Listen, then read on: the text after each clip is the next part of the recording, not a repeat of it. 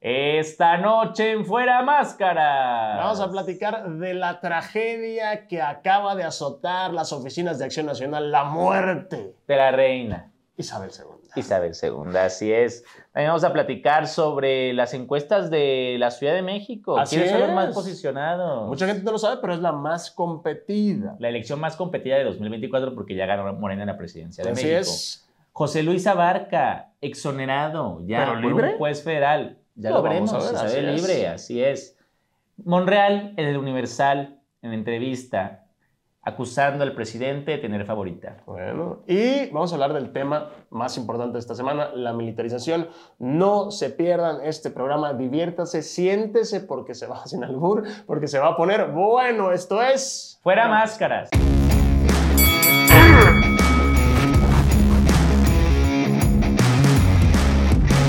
Pablo Hernández, el día de hoy voy a empezar este programa furioso, amigo. ¿Por qué? Furioso. ¿Qué y, pasa, y gallo? solamente. Es que, ¿sabes qué? Si no te lo digo, voy a explotar. Tu voy a explotar. Y tu pecho no es Mi bodega. pecho no es bodega, dirían por ahí. Te voy a hacer, te voy a plantear este escenario que acabo de poner en Twitter. A ver, eh, y dice así. sí.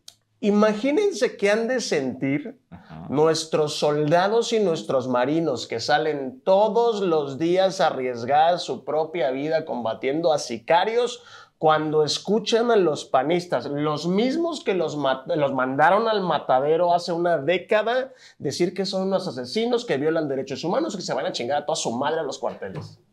O sea, ¿qué, qué han de sentir un marino, un soldado, un guardia nacional que está ahorita en Zacatecas peleando, arriesgando la vida a punto de que lo acribillen y lo torture el narco, leyendo a Denise Dresser, a Marco Cortés, a Lili Telles? No, no, no, o sea, no- o, estoy mal yo y me estoy enojando de Okis. A ver, yo creo que tienes toda la razón en que los militares están recibiendo mensajes eh, encontrados de la sociedad mexicana, ¿no? O sea, y de las fuerzas políticas del país. Porque tienes toda la razón. Quien sacó a los militares a la calle fue el PAN. Y no le estoy eh, eh, chiquiteando eso, ¿eh? no le estoy reclamando eso, es una estrategia fallida al, al- al parecer, bla, bla, bla. Pero ¿qué no tú nos pusiste con este trabajo? De hecho, es un riesgo. Yo considero que es un riesgo que usemos a los militares Es como, un riesgo. como motivo de pleito político. De hecho, Sí. el presidente López Obrador en una mañanera les pidió a los dirigentes del PRI y del PAN Que no mames. que no usaran el tema de la seguridad para hacer politiquería. ¿De acuerdo? Y lo otro, no usar a los militares, porque los militares están para defender la soberanía de México. ¿De acuerdo? Representan a todos y no tienen ideología, no tienen partido político. Los militares están, su ideología es México. Ahora, yo la verdad entiendo el riesgo, pero lo vemos, vayan a ver el programa pasado, platicamos muy a fondo de esto. Hoy lo estamos hablando porque hoy se va a decidir, ya están todos en la Cámara, este, hoy se va a decidir esta extensión que propuso el PRI, por la cual ya está básicamente rota la alianza. Nada más para hacer un resumen, porque es el tema del día de hoy, va a ser el tema de esta semana que vamos a discutir, no importa cuándo escuchen este programa.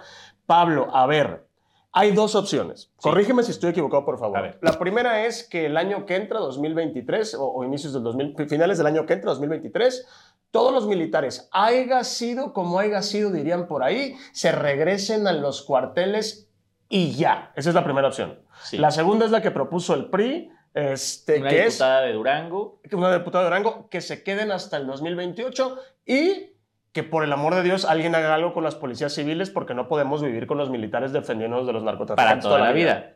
Exactamente. ¿Qué opción es la mejor?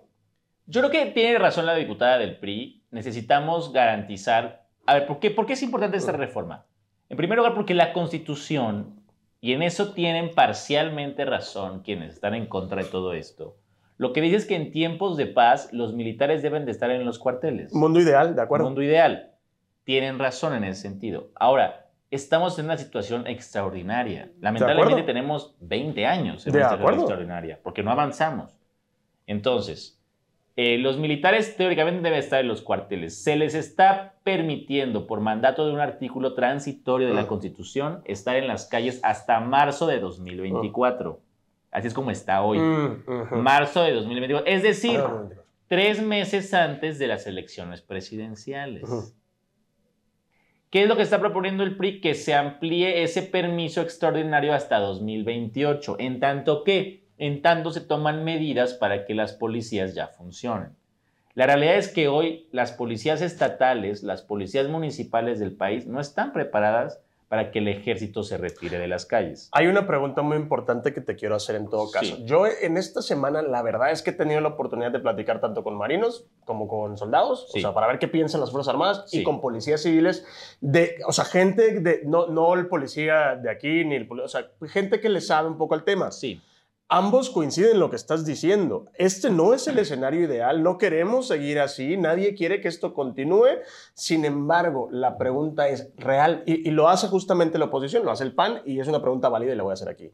Realmente, si en 20 años no se ha hecho nada por la Policía Civil, eh, con una extensión de cuatro años, realmente Claudia Sheinbaum, Andrés Manuel López Obrador, o sea quien, sea quien sea que llegue a la silla del águila, sí. ¿Realmente estos cuatro años harán una diferencia? Y ahí es cuando yo ya no tengo respuesta.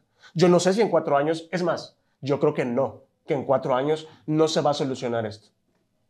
Probablemente no. Eh, creo que implica un esfuerzo fiscal muy importante, ¿no? O sea, requeriríamos de verdad una reforma fiscal que previera una cantidad de recursos extraordinaria para poder profesionalizar a las policías estatales y encontrar una solución a las policías municipales. No sé si sepas esto, pero Mm. casi 8 de cada 10 municipios de México no tienen policía. ¿Y quién Es el que hace el trabajo del policía? Mm, como tal no es una policía. Los presidentes municipales suelen armar ahí como equipos de vigilancia, pero los municipios de México en su mayoría son muy chiquitos. Estamos hablando que viven, no sé, 2.500, 3.000, 4.000, 5.000 habitantes, 10.000 habitantes. Las, las finanzas de los ayuntamientos no alcanzan a pagar una policía municipal como tal. Mm. Sea, porque es muy caro pagar Definitivamente. eh, a los policías, patrullas, instalaciones, armas, o sea, es caro mantener una policía. Y 80% de los municipios de México ni siquiera tienen policía municipal. Creo que este tema... A ver, vamos a coincidir. Y cualquier persona con dos neuronas que viva en este país, no me refiero a, cuando hablo de país, no me refiero a Polanco, Interlomas, Las Lomas, eh, Virreyes, Lo que está fuera de... O sea, sí, el resto del país va a estar de acuerdo con lo que estamos planteando. Pero Sí. ahora vamos al tema de la politiquería, que es lo que realmente nos incumbe a nosotros, ¿no? A ver, el presidente los retó a los gobernadores y les dijo, Sí. bueno, quien no quiera a los militares, Los quien no quiera, levante la mano. Sí. Levante la mano y ahorita mismo se retiran. No Porque hace falta en otros lugares. Claro, porque no es como que sobran, ¿sabes? no, salió Mauricio Curi a decir, ¿sabe qué, presidente? Lléveselos porque violan Querétaro derechos humanos. 100. Así. Y como violan derechos humanos y como esta gente pues no nos ayuda, pues lárguense todos. No salió este, el de Guanajuato, Sinué, Si no es ni Al- Alfaro. Alfaro, el de, el de Jalisco. Al contrario, yo vi que salió Riquelme, vi que salió Ispuro, vi, vi que salió la de Chihuahua, ¿cómo se llama esta? Maru Campos. Maru Campos a decir, oigan, una cosa es la politiquería que tengan ahí en, en la Benito Juárez, en, la, en el CEN del PAN, y otra cosa es que mi trabajo es realmente que esta gente que gobierna no se muera. Así es. Esa es la primera cosa. Y la segunda cosa es, al fin y al cabo el presidente, no sé si lo hizo, es que es muy listo, la verdad, es muy hábil, quien crea que el, que el presidente es pendejo se está equivocando. En algunas cosas puede ser, pero en lo general no lo es. Y te voy a decir algo. La narrativa, no sé si esto lo hizo adrede el presidente o el PAN ya de plano perdió la brújula. El presidente los puso contra la pared, es decir, a ver, ¿me estás diciendo entonces que estás en contra de las fuerzas militares? Sea, eso es lo que estás diciendo. Está en una situación imposible. Está en una situación imposible. Yo vi a Vicente Fox tuitear en contra del ejército. El jefe del Estado del 2000 al 2006, el comandante de, la Suprema, de las Fuerzas Supremas Armadas de este país. Ahora en- atacando. Ahora atacando. Yo no, no, de verdad, no sé si hay una narrativa, si el presidente los acorraló, si el PAN de verdad están pendejos o... Mira, yo creo que el problema del PAN, y eso tiene que ver con la twitterización de la política, cuando Wow. tenemos a senadores y diputados solamente pendientes Mm. de Twitter, Mm. entonces leen activistas de George Soros, de Open Society, Sí. leen, leen activistas pagados por Claudia X González, etcétera, etcétera, se convencen de que esa es la opinión pública. Entonces terminan, ese es el poder de esta gente que está en Twitter ¡Wow! terminan por determinar la agenda política de algunos senadores, de algunos Wow. diputados o incluso de partidos políticos. Entonces, claro, alguien que vive en Polanco no quiere que haya patrullas No, militares se ven bien feas. porque se ven feas, Claro. ¿me entiendes? Ya sabemos. Ya lo sabemos. Entonces, ahí en esos públicos reciben aplausos. Lo que no se dan cuenta es que justo fuera de todas esas colonias, hay un México con una situación de seguridad muy grave. Y esas personas no quieren que se vayan los militares. Y esas personas tampoco quieren que se militarice el país. Creo que nadie quiere que se quiere militarice eso, el país. ni los militares. o sea, Ni los militares. Pero creo que esta- este debate se, se separa entre las personas razonables y quienes solo buscan sacar likes, raja política. Los razonables decimos, a ver, no es razonable que el ejército se No. salga mañana. No, no, no, no. Tampoco es razonable que se quede toda la vida. Tampoco. Bueno, busquemos una salida como gente adulta, como gente Que pensante. le importa este que le país realmente. el país y que no piensa sacar votos a partir de esto. Mm. Después están los que quieren likes, los que quieren compartidas en Twitter, los que quieren Facebook, los que quieren Instagrams, y esos están instalados en que nos están militarizando, nos están matando, nos están violando. sí. Es no es gente, no es gente real. Me dio mucha risa, ya nada más para cambiar de tema, me dio mucha risa. No sé si pas- pasó el día después de nuestro programa de la semana pasada. Sí. Se convocó una marcha aquí en, en Reforma. Bueno, que fue, que fue el mismo día, ¿no? El mismo día, sí. Y fueron dos personas. O sea, la marcha la convocaba un conductor de noticieros de, De. Televisa. Sí, de Foro TV. Dene más. O sea, pensando, de más, pensando, que por cierto, nuestra casa. Ay, por cierto. Que pensando pensando que, que, se- que la gente iba a salir a, a marchar. Te refieres a Alfredo Lecona. Alfredo Lecona. Y la verdad es que fue nomás él y otra chava a sostener el, cart- el perro del cartelón y ya. Exacto, solo una lona la ¿No se cargaron entre cuenta? dos O personas. sea, no se dan cuenta que están solos. Eso es mi gran pregunta. Sí, es que mira, los bots, cuando alguien de Atypical TV, cuando, Sí. cuando un este, Alarraqui sube un tweet o, o, o Lozano suben un tweet, 30 mil likes. tienen 30 mil Wow. likes y dicen, verga, o sea, hay gente que nos está apoyando, nuestras bases. Se endurece. Se Pero luego ves los likes y todos son gente de Turquía, Israel, de sí. Israel, y dices, güey, es increíble cuánta gente de Turquía está Igual y allá interesada". están, muy, o sea, están preocupados por la militarización de México. Pablo, O sea, no gente, sé. bots de Hong Kong. Entonces, güey, es que esta gente, por eso, o sea, buscan el aplauso fácil de las redes. Ese es el problema de estos tiempos. Bueno, amigos. entonces, ¿tú crees que pase hoy en la Cámara? Yo lo que pasa en la Cámara de Diputados, me preocupa el Senado, Mm, que está lleno de priistas desquiciados, Sí. que lo que están buscando es eh, likes y están buscando candidaturas para el 2024. duda, sí. Candidaturas que les esperan que se las dé el PAN y el PRD, Sí. no el PRI. Sí.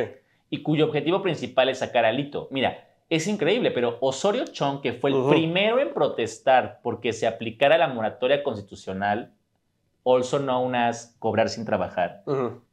Él estaba en contra de la moratoria, ahora está a favor y dice que Alito traiciona la moratoria. O sea, cambian de opinión a contentillo. Yo, a mí me preocupa eso. Ya, ya, nos vamos a extender un poco más, pero a mí me más. preocupa, Pablo, que como, y, y mira, no es ni por defender a Lito, porque también está igual.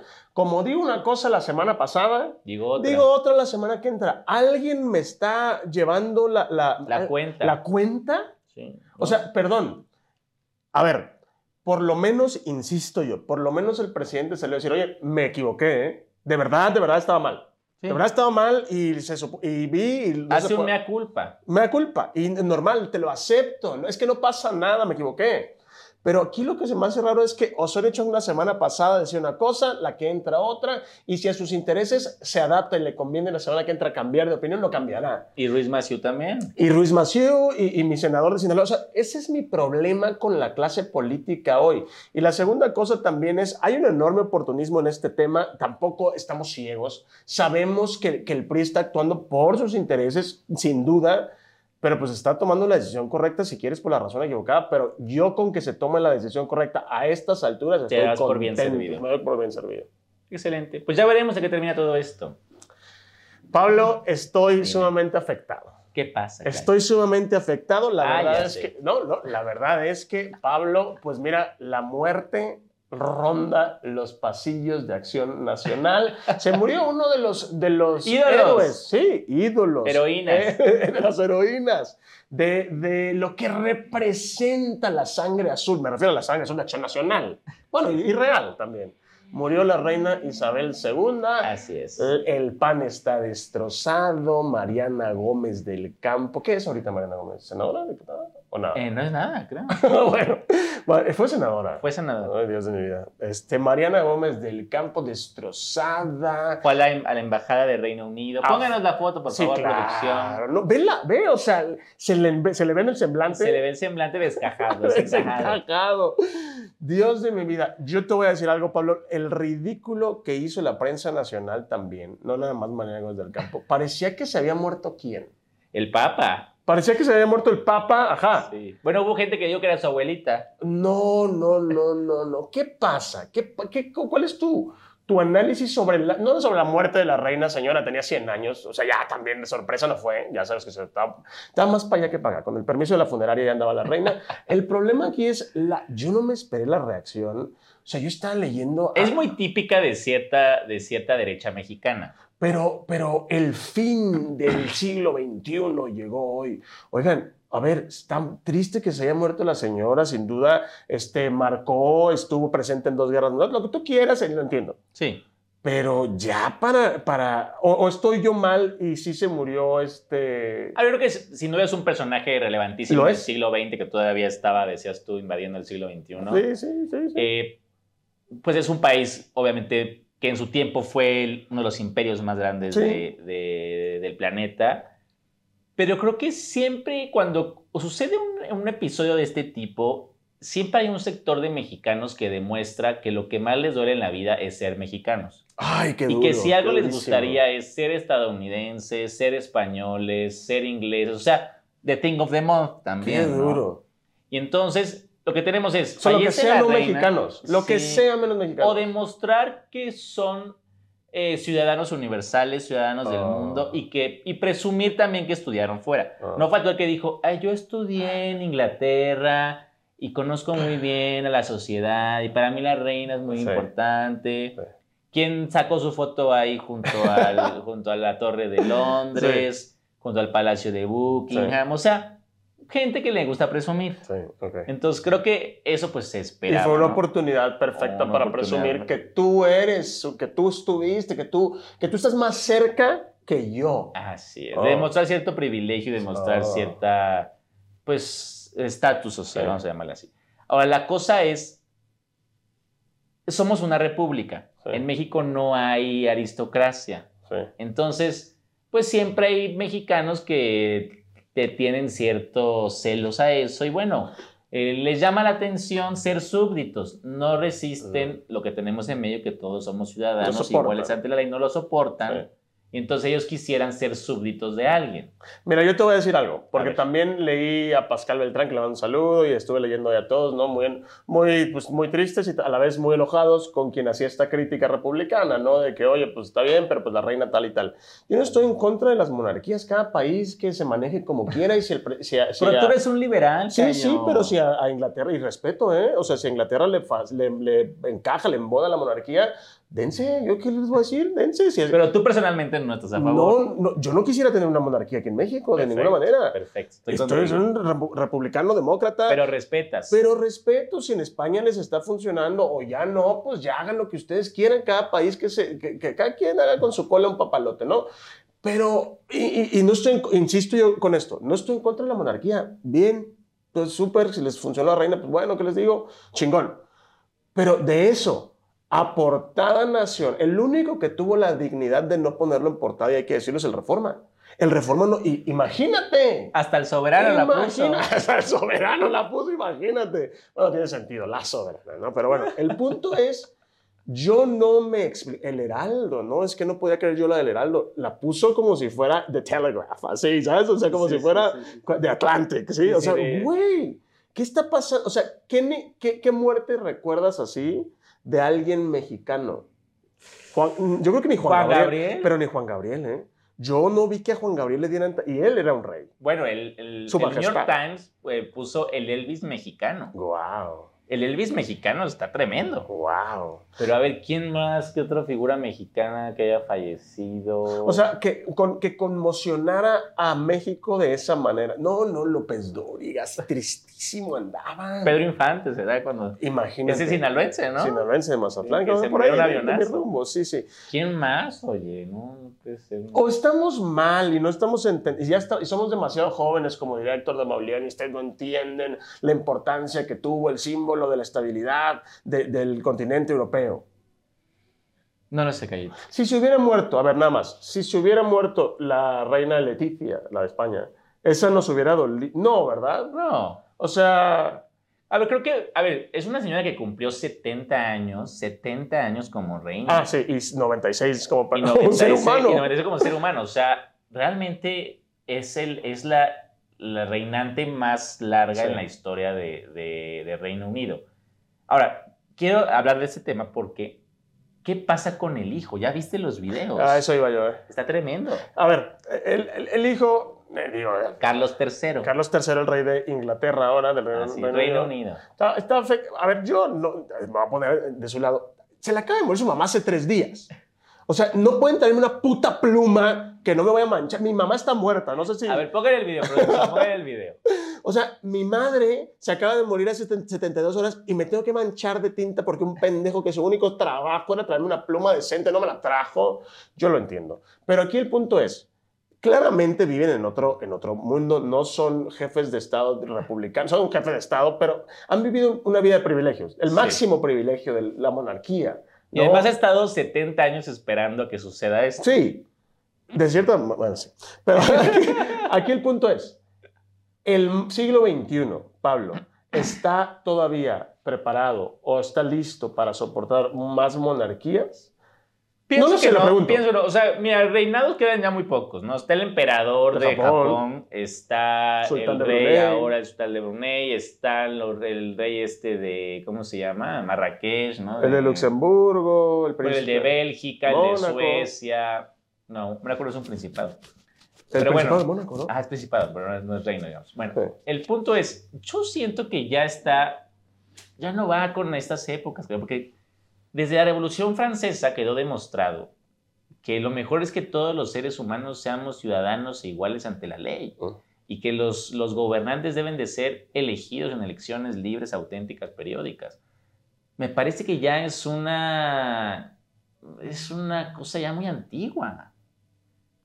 ¿O tú estás de acuerdo en ser súbdito de alguien? O sea, que tu pasaporte diga que eres un súbdito, No, en lugar no. de que diga que eres un ciudadano. Con los mismos derechos, etcétera. No, a ver, hay, hay una cosa, sin duda también a la gente le gusta, Pablo. O sea, yo creo que uno, y, y- y no me O sea, tú dices por el show. Sí, a la gente, o sea, yo ya no sé qué tanto poder tengan las monarquías. A mí me duele mucho. De hecho, no opinan en política. Nada, nada. Y, y creo que eso, hasta eso lo han hecho bien. La reina lo, lo hizo bien en, en su papel. Su papel lo hizo bien, ¿no? Yo no tengo nada que ver. La última, esta primer ministro de joven le mentó la madre, dijo, ojalá y te mueras, y la monarquía está mal.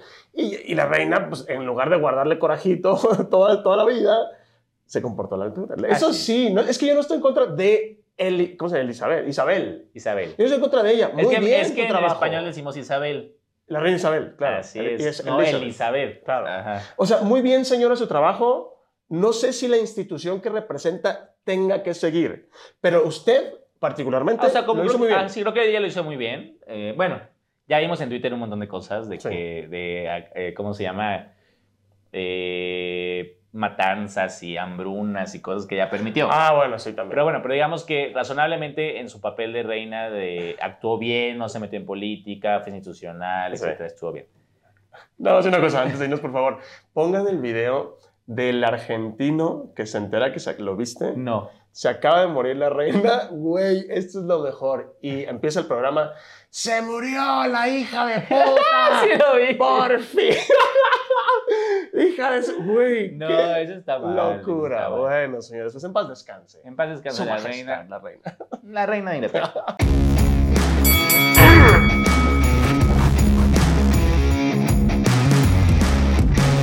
Bueno, pues el día de hoy también salió en el Universal una entrevista con Ricardo Monreal. Mi Ricardo Monreal. Ricardo Monreal, ese hombre tan polémico de Morena y de la política mexicana, un político interesante. Sí. Ahora, lo que dice Monreal es que es una injusticia que el presidente de México tenga una favorita para Yo presidenta. coincido. A ver, ¿Tú coincides? a ver, te voy a decir, perdón. ¿No tiene derecho el presidente a apoyar a alguien? Mm, Mira, ahí te va. Yo creo que el papel de un, un poco como lo de la reina. El pa- papel de un jefe de Estado está más allá de las preferencias, ¿no? El presidente en teoría, claro que como ser humano tiene derecho a que le guste más a alguien que la otra persona, o que confíe más en alguien que la otra persona, o que tenga él sus favoritos, eso es indudable. Lo que pasa es que el presidente no lo ha ocultado. Por más que intenta el presidente ocultarlo, porque si le preguntas en la mañanera, él te va a decir yo no me meto, que se decida. Todos sabemos, si yo le pregunto a cualquier persona aquí, ¿quién es el candidato o la candidata favorita del presidente López Obrador? Tú vas a saber quién es. Yo Claudia sé quién Sheinbaum. es. ¿Tú Es Claudia crees que es Claudia Sheinbaum. Sheinbaum? Es Claudia Sheinbaum, sin duda. Ahora, la verdad es que Monreal, pues no sé qué espera que pase. O sea, eso no va a cambiar. Pero a ver, él dice que esto incluso mancha al presidente. No, no coincido ahí. No, no, no. O sea, a ver, que tenga, no, no creo que lo manche. Es inevitable que el presidente tenga una favorita. Monreal es un excelente, me refiero a excelente político, lo cual puede ser un insulto o un halago, ¿eh? como lo quieras ver. Ah, Pero, pero Monreal, yo siento que quien, y perdón, yo siento que quien se está manchando últimamente su propia imagen es el senador Ricardo Monreal. es que da muchos tumbos. Yo no sé. O sea, está de un lado, luego del otro, se deja apoyar por el PAN y por el PRI, luego se regresa a Morena. Pero hasta, hasta, perdón, hasta antes de esto, yo consideraba a Monreal como un animal político con un olfato infalible que todo le había salido bien cuando se puso el tú por tú con el presidente en la Ciudad de México, lo logró convencer, lo mandó como líder del Senado. O sea, Monreal medía sus amenazas, sus fuercitas y ganaba, ¿no? Pero ya se le salió de control su estrategia. ¿Qué está pasando con Ricardo Monreal? Sí, yo también creo que está saliendo de control. Porque cada vez parece que está más y más fuera de Morena. O sea, de hecho, ahora con Yo la reforma constitucional, perdón, la, ley, la reforma a la ley para que la Guardia Nacional ahora esté en la Sedena, votó en abstención. A ver, te voy a hacer una pregunta entonces. ¿Hay manera de que alguien, bueno, Ricardo Monreal, sea un obradorista sin ser morenista? Porque él Sí, dice, claro. yo soy el arma secreta de, de Andrés Manuel. Es, es un gran declarador, te digo. O sea.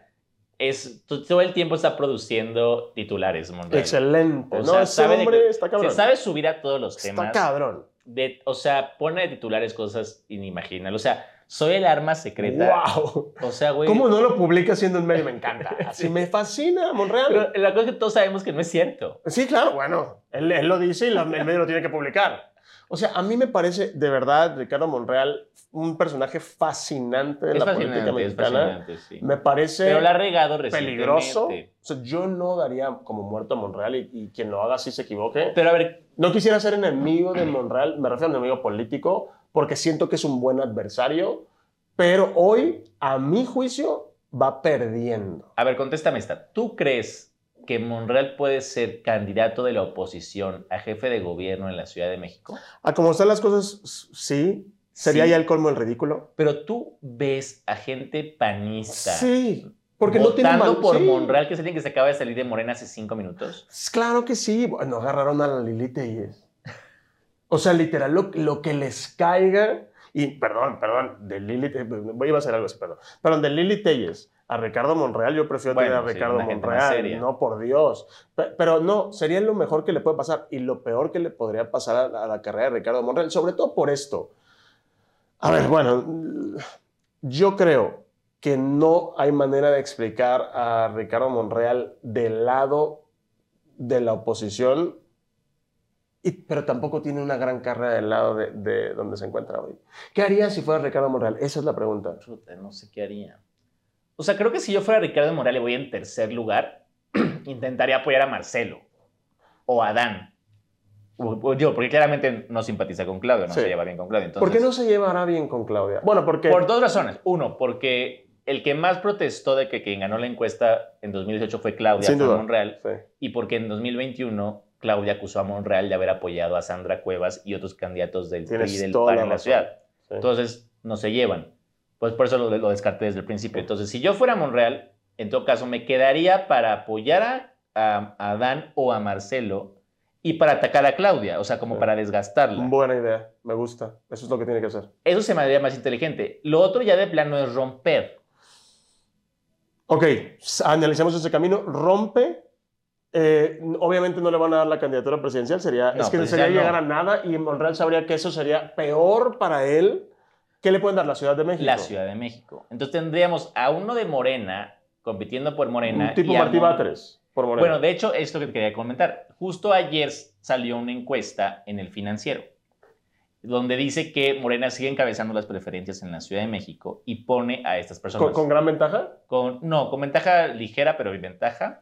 Pone a Rosa Isela Rodríguez, La que secretaria- es la secretaria de sí, Rodríguez ¿Seguridad? apellida, ¿no? Eh, Sí. La secretaria de Seguridad Pública Federal. Oh, wow, no la, topa- no la- no la tenía en el radar. Pues la pone hasta arriba. Pone a Martí Batres, pone a Omar García Harfush, lo tengo en el radar. pone a Mario Delgado.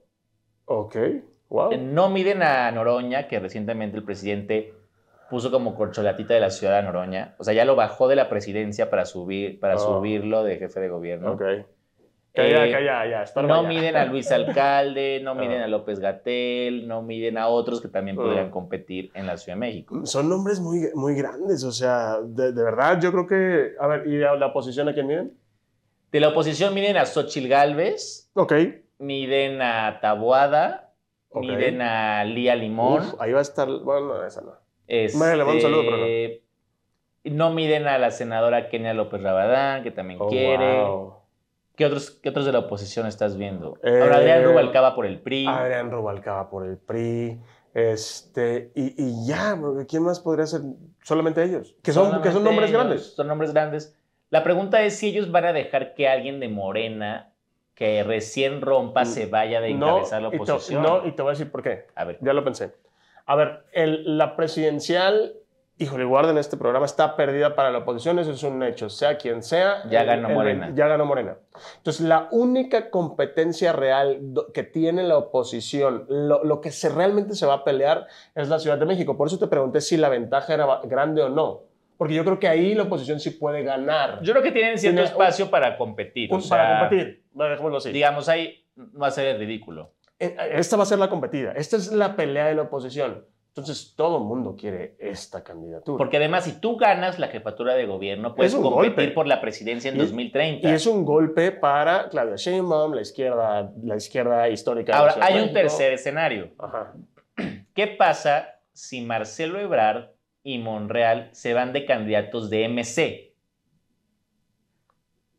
Oh, interesante. O sea, Marcelo a la presidencia por MC y Monreal a la jefatura de gobierno por MC. Respaldados por... eh, Solo ellos, con quien se quiera ir con ellos y MC. Pierden, pero ¿Pero harían perder a Morena? es que es- está- es- están acorralados todos.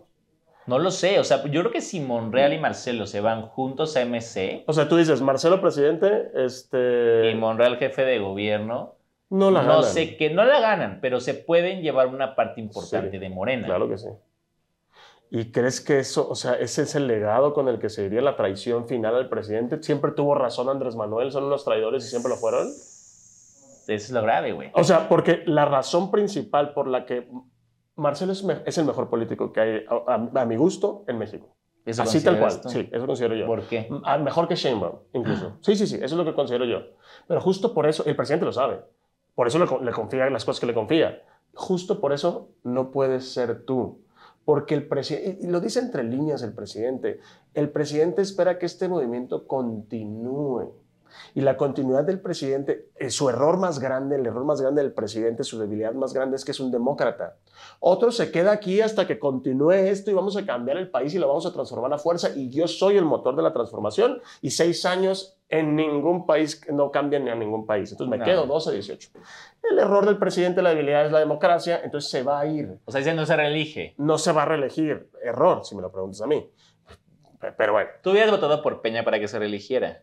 No, ya al final, ¿sabes qué pasa? Ah, digo, al final yo creo que Peña fue cooptado, lo puse la otra vez con un meme, fue cooptado por Claudio X González, este Luis Videgaray. Se lo robaron. Se lo robaron y al final, cosa que no le ha pasado a O sea, Manuel. Peña era bueno, pero tenía malos asesores. Como el sultán de Aladín y Jafar, ya sabes, así. Sí. Los Jafares. Los Jafares. El presidente no se ha dejado No hay Jafar. por, por los Jafares. Pues sí ha de haber, ¿no? O sea, sí han de haber ¿Quién es Jafares. Jafar?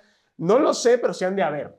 El presidente no ha permitido eso. A lo que voy yo, el presidente sabe que Marcelo es demasiado bueno y no lo necesita. Bueno, lo necesita para la elección, pero una vez que gane le va a dar una patada a la cola y lo va a mandar a su rancho. Pero tú dices que Marcelo ganando haría su pedo y Claudia seguiría. Y, y tendría, sí, y Marcelo tendría toda la razón de hacerlo, porque diría, oye, O sea, tendría el derecho de hacerlo. El, el derecho, claro. El presidente soy yo. El tú ya no. Y Claudia sí se va a dejar asesorar, iba a decir asesorar, por el presidente López O Obrador. continuaría las políticas de AMLO. Por, lo acaba de decir en, un- en- en la inauguración. ¿Quién inauguró un, un, un el paso trolebús elevado. Un trolebús elevado. Póngale la foto Muy también trolebús bueno, elevado. me- encanta. Siete pesitos. Oye, y recorre zonas olvidadas de, de De este país por otras, por otras administraciones. Me da mucho gusto por, Mucho por, gusto. por- por la gente que está en Iztapalapa. Qué chingón, güey. Por fin les toca algo. A mí me da gusto. Se muere de coraje la lo de Benito Juárez y todo, pero bueno. Y- y que yo vivo ahí, pues, pero bueno, tampoco estoy loco.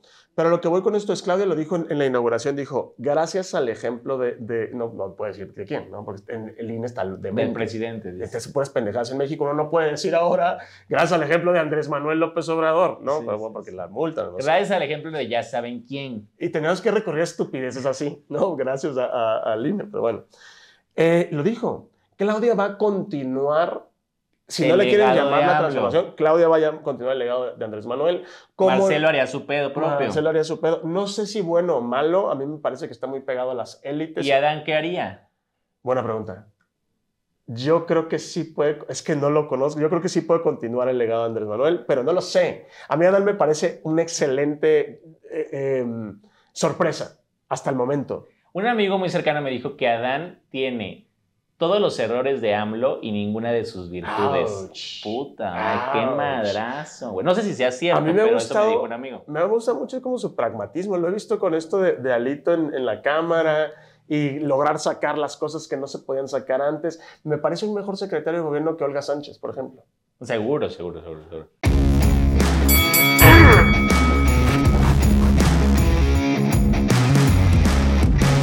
Noticia. A ver. Hoy, antes de que empezara el programa, me llegó la información de que un juez federal absolvió a José Luis Oh, Abarca. Claro que sí.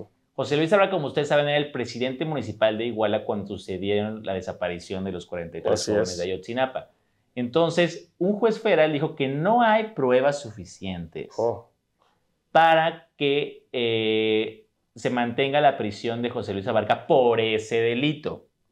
Esto no quiere decir que José Luis Abarca sale libre, porque Ah, tiene es que así otro delito más. Oh. Está acusado de homicidio de una persona de nombre Arturo Hernández Cardona. ¿Que no tiene nada que ver con esto? que no tiene nada que ver con esto, que fue regidor del PRD, ¿Qué? líder social y que, fa- y que, lo- bueno, murió durante su encargo como regidor y, un, y, y acusa a José Luis Abarca de haber ordenado su homicidio. A ver, tengo una pregunta. ¿La esposa ta- eh, es la misma suerte? También la esposa que está señalada de haber, o sea, porque varios de los este, testimonios en el caso de Ayotzinapa que, lo, que se ha revivido los De hecho, la esposa es familiar de grupos criminales. Ajá. Pero bueno, eso no es un delito. también, familiares no es un delito. No, ella también saldría libre en este No, ninguno, ninguno sale libre. Perdón, ella, ella está como, como, em, exculpada de este... Eh, eh, todavía, el, el caso de ella, digamos, va por aparte. Ah, Lo que, lo que ya tenemos confirmado es que un juez federal absolvió a José Luis Abarca. Y, y- y las y- los delito. señalamientos que han hecho este, personajes de que él o ella o ellos manda, o ellas mandaron a, a- a- dieron la orden de asesinarlos. Sí, pues eso ya no. Porque Ah. como ya quedó absuelto José Luis Abarca por ese delito, ya no puede volver a ser Wow. juzgado otra vez. Ahora, se mantiene en la cárcel Por el homicidio. por el homicidio de otra persona que se llama Arturo Hernández, se llamaba Arturo Hernández Cardona. Pues la verdad es que yo lo quería, o sea, a ver, si yo... Es que es muy confuso este caso porque durante todo el sexenio del presidente Peña Nieto y lo que va del, del sexenio actual, eh, uno de los autores materiales, no materiales, no, es este... Intelectuales. Intelectuales, perdóname, en el, en, en en el colectivo de este país, en, en- en la mente de este país, es José Luis Abarca. Sí, pero bueno, el juez federal consideró que no había suficientes elementos. ¿Hay declaraciones ya del presidente sobre esto? Todavía no me acaba de ocurrir muy recientemente. Ahora te traigo otra novedad, mi querido Callito. Resulta que eh, los dirigentes del PAN y del PRD se dieron cuenta de que le están regando. Porque por haber hecho este boicot al Lito, se Sí. están llevando entre las patas a la coalición PRI-PAN-PRD. Se se calentaron, lo Se dijimos calentaron, se calentaron como cautín aquí. Lo dijimos aquí. y entonces cometieron errores. Ahora que se inventaron, se inventaron que están suspendidas, o sea, es Mm. como amiguitas que se pelean, o sea, le están haciendo la ley del hielo a Vandalito. Ah, ok, ok, ok. O sea, con Vandalito Moreno están este, ley del hielo. Estamos enojadas. Estamos enojadas, no estamos hablando ahorita. Pero eh, se inventaron que las dirigencias locales del Mm. PAN y del PRD sí pueden continuar negociando las alianzas Sí, sí. con el PRI a nivel local, siempre y cuando no firme Alito la alianza, sino los presidentes del PRI en los Mm, estados. Pero perdón, una pregunta. ¿Qué no por regla del INE el que tiene que firmar la alianza es el presidente del partido? Es que no sé cómo sean los estatutos del PRI. Tengo entendido que eso no se va a poder. Depende. No sé cómo son los estatutos del PRI, pero creo que según yo, el CEN del PRI Mm. puede vetar Sí. una coalición local. Tendría todo el sentido del mundo, ¿no? O sea, Ahora, recuerda que la posición final de Alito, Vandalito, Sí, es que continúa es que la continúa alianza. la alianza. Mentira, o sea, bueno, por Dios. No lo sabemos. O sea, Bueno, no lo sabemos. por ahí, la otra. En Morena ya está todo el mundo esperando la resolución de la comisión de encuestas sobre quién será el candidato a gobernador en Coahuila. Porque ya se anunció que Delfina entre- ganó el Estado de México Sí. y entonces esta candidatura va para una mujer, Delfina, y en Coahuila solamente puede ser hombre. Que sería la. Guadiana. Entonces tenemos a Guadiana, que es senador de Morena y aliado número uno de Ricardo Monreal. Ah. Tenemos a Fernando, ¿cómo se apellida? Sí, ya sé quién es, no recuerdo bien su nombre, pero sí, sí, Ay, lo tengo en el radar. De hecho, él está arriba de, de este Guadiana. Eh, bueno, En- en las- hay en las encuestas, visto, ¿no? hay- hay- Fernando Salazar. Ah, Eh, y el tercer aspirante es el subsecretario de Seguridad. no. ¿Cómo se llama? Mm. Sí, No, no lo este, traigo, no lo Ricardo traigo. Mejía Verdeja. Ah, de- ah, el secretario, el subsecretario El nacional. subsecretario nacional de Seguridad. Ah, sí, claro, Ricardo sí, Mejía Ricardo Mejía, Verdeja. sí. Entonces, en, ya en cualquier momento, la próxima semana, se va a definir quién de estos tres va a ser el candidato de Morena en el estado de Coahuila. Ahora, ¿Tú quién crees que sea? Coahuila va a estar, déjame nada más te doy yo mi, mi contexto. Contexto. Eh, Coahuila va a estar muy competido porque yo creo que el Estado de México, hay, hay dos elecciones el año que entran, dos de las cuales el PRI, ya lo habíamos platicado aquí, pues es el que tiene la oportunidad, de- me refiero a partidos de oposición, el PAN no, por más que salga este... Falleció. Sí, ¿cómo se llama este que, que salió, eh, que ya lo bajó el reforma en media hora? El, el- Vargas. Enrique Vargas, por más que quiera ahí salir, pues la verdad es que no, ¿no? El, el Alfredo sea, ya se vino abajo, según tú. yo creo que ya se vino abajo y si va solo va a perder, pero sí puede hacer ruido, etcétera. Entonces, yo veo el Estado de México ya, la gobernadora va a ser Delfina Gómez. Este, O sea, lo ves como la presidencia de Morena. lo veo ya como ya la está ganado. Yo creo que sí. Ah, incluso me llegó por ahí, este, de hecho, Fede Arreola tiene otros datos, pero me llegó por ahí que Alfredo del Mazo estaba muy enojado con este Alito, pues porque si en la alianza tienen menos oportunidad en el Estado de México, pero bueno. Entonces, la que sí tiene oportunidad del PRI es Coahuila, Coahuila. ¿no? O sea, de competir y hasta de ganar, ¿no? Porque son, este, ahí tienen más voto duro, Está más competidón. la más competidona. Yo, ese es el, el- el contexto que tengo. Entonces, eh, eh, vamos a, ahora sí, ¿quién tendría que ser el candidato de Morena para que realmente compita con este, Manolo Jiménez, el candidato? Ahí está muy polarizado, porque fíjate, Guadiana ya ha sido dos veces Mm. candidato de Morena. Esta sería, me parece, la tercera ocasión en que estaría participando para Es gobernador. un buen número para un candidato de Morena, ¿eh? La tercera es la vencida, se dijo mucho tiempo. Entonces, ese es uno, senador de Morena, conocido porque siempre anda de sombrero. Y por ir a los eventos de Xochitl Galvez. Y por ser gran amigo de mucha Xochitl gente. Gálvez. Eh, por, por ser un monrealista Ajá. en todo el sentido de la palabra, ¿no? O sea... Un le- político. Un político, sí. Bueno. El otro es Luis Fernando Salazar, que él fue senador del PAN. Eh, fue dirigente del PAN mucho tiempo en, en Coahuila, él es de Torreón, y se pasa a Morena. Mm. O sea, todavía en 2018 fue candidato del PAN a diputado, ganó, y por ahí de octubre se pasa a Morena, antes de que AMLO tomara protesta como presidente de México. Un buen movimiento. Buen movimiento, entonces ya se pasó a Morena y ahora ya es de Morena. Y el tercero es, es, es Mejía Verdeja, que es el, el subsecretario de... Lo que no tengo claro es si alguno de los tres eh, sería el mejor, porque, híjole, A mí, mira, este es mi- Mm, mis no dos sé cuál, centavos, no sé pero realmente la- eh, ahí quedaría mucho de la gente de Coahuila. A mí me han dicho que en los estados no funciona como funciona aquí, como lo vemos en la Ciudad de México. seguro. Estaba platicando yo con una senadora de un estado de, de la República, van a tener elecciones hasta el 2024, Sí, y me contó mucho, a ver, Cayo, lo que tú ves en México es diferente aquí. El problema es que la en los estados todos los políticos somos de todos los partidos, menos de Morena. Entonces, eso de que estaba, yo, que yo estaba en el PAN y luego me pasé al PRI y luego Morena, aquí a nadie le importa porque todos venimos del PRI o del PAN.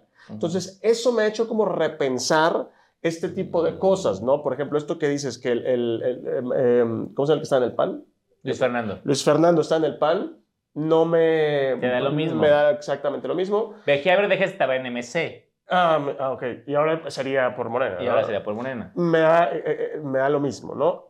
Otra cosa interesante que me han platicado específicamente de Coahuila Sí, es que Coahuila es muy priista y que Riquelme, el actual gobernador, tiene buena, control del PRI. buen control del PRI, y de la a gente. diferencia de- del C nacional, de la gente y que los priistas de Coahuila se consideran priistas de esos de no me importa, voy a votar por el que me pongas el PRI. Sí, sí, sí. Esa es segunda cosa.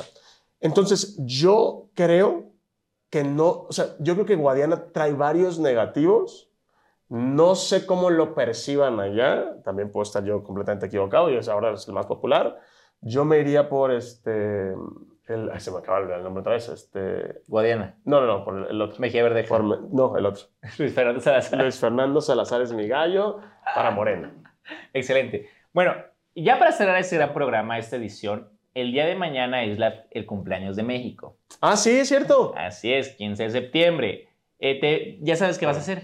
Todavía no. Este, ¿A dónde vas a invitar? Pues te voy a invitar a mi casa, voy a hacer un pozolito, una Bien. fiesta mexicana. Bien. Y de ahí nos vamos a ir al Zócalo a escuchar a los Tigres del Norte. Porque genial, van a estar suena- totalmente gratis a partir de las 8 de la noche en el Zócalo de la Ciudad Suena de el México. mejor plan que he tenido en este mes. Así es. Y por la noche, ya sabes, a la medianoche, el tradicional grito de independencia encabezado por nuestro presidente Andrés Manuel Escuché un chisme, pero a ver si es chisme. ¿Qué chisme escuchaste? Que el grito, igual es chisme, ¿eh? que el grito lo iba a dar en este en el campo militar o algo así. No, que No, imposible, chisme, ¿no? imposible, el, el grito siempre se debe dar En el desde palacio. la ventana principal del Palacio Sí. Nacional con la campana original del cual el cura Hidalgo sonó hace 200 Sí, Pues es que estaba muy bueno el chisme con eso de la meditación. Dije, ya hablo, ya. Y como es el presidente cínico, el que me vale madre, ¿dónde no quieren que lo dé? Ahí voy. Ahí voy. Bueno, amigos, muchísimas gracias. Así Compartan es. este podcast. Cenen pozolito. cen- diviértanse. Este, ¿Dónde vamos a estar, Kyber? ¿Dónde estamos? Estamos en YouTube. Estamos en YouTube. Suscríbase en YouTube, señor. favor. Nos van a pagar un peso por cada suscripción. Así es. Si Iban quieren- 200 a. Si quieren silenciar los videos de Estefanía, silencialos, no es cierto. Le un saludo, hay que invitarla aquí, por Hay cierto. invitarla, hay que muy bien, invitarla, me sí, cae sí, bien. invitarla. Pero por Eh, favor, suscríbanse al canal de SDP Noticias Así para es. que les llegue cada miércoles nuestro programa original. Es muy importante también que nos sigan en redes sociales, a Cayo de Hacha. Nos divertimos mucho en redes sociales, sobre todo en Twitter. Ya ven que ahí está la sí. gente más loca. Entonces a mí síganme en Cayo de Hacha. Me pueden seguir en Facebook, en Twitter, en Instagram, en TikTok, todos como Cayo de Hacha, Pablo. A mí en arroba pablo-hdz en Twitter. Así es. eh, y bueno, compartan y, y mañana diviértanse. Mañana país. tomen tequila, una bebida mexicanista. Así es. Y si son panistas, pues ya, la reina, ya, el vivo el pozo y el. ¿Cómo es? El muerto el pozo y el vivo el gozo, hombre. Ni modo. Ya está, amigos. Nos vemos. Bye. Hasta luego, para máscaras. Bye.